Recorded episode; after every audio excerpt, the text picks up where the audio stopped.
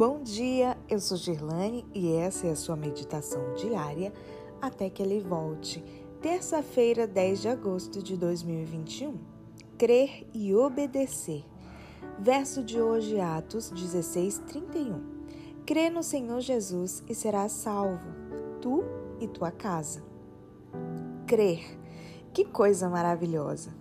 Crer no Evangelho de Jesus Cristo, crer na sua morte expiatória, crer que ele nasceu, viveu e morreu para tornar possível a salvação do ser humano. Crer que isso é de graça e não nos custa nada. Crer que a salvação é unicamente pela fé em Jesus. Mas esse crer não deve ser meramente um assentimento destituído de sentido ou apenas uma forma de concordar porque não podemos questionar essa verdade. Jesus disse que os demônios também creem. Eles acreditam porque conheceram a Jesus pessoalmente no céu, antes da entrada do pecado, e também porque acompanharam sua trajetória da manjedoura ao Calvário. Portanto, não podem pôr em dúvida essa realidade. Eles creem, mas não serão salvos. Da mesma forma, muitas pessoas creem, mas não serão salvas. São rebeldes. Querem um evangelho barato, isento de responsabilidade, que não envolva renúncia, mudança de conduta nem transformação do caráter.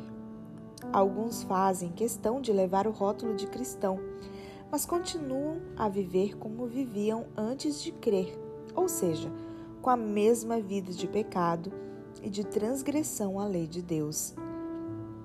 Para eles, o importante é somente crer. Mas a palavra de Deus diz que Jesus salvará as pessoas de seus pecados e não em seus pecados. Em um auditório repleto de ouvintes, se perguntarmos quantos creem em Jesus e querem aceitá-lo como Salvador, é quase certo que todos levantarão as mãos. Mas são poucos os que sabem o que significa aceitar a Jesus como Salvador e Senhor. Se Ele é nosso Senhor, nós somos seus servos e o servo faz a vontade do seu Senhor. Crer em Jesus como Salvador envolve também reconhecê-lo como Senhor e aceitar e obedecer a todas as normas que ele nos prescreveu em Sua palavra. Não uma obediência servil, imposta e obrigatória, mas voluntária, fruto de um amor que brota do coração agradecido pelo que ele fez e faz por nós. É esse tipo de obediência que resulta na alegria de uma nova vida e de um relacionamento feliz com Deus. Portanto, crer e obedecer são ingredientes da mesma receita.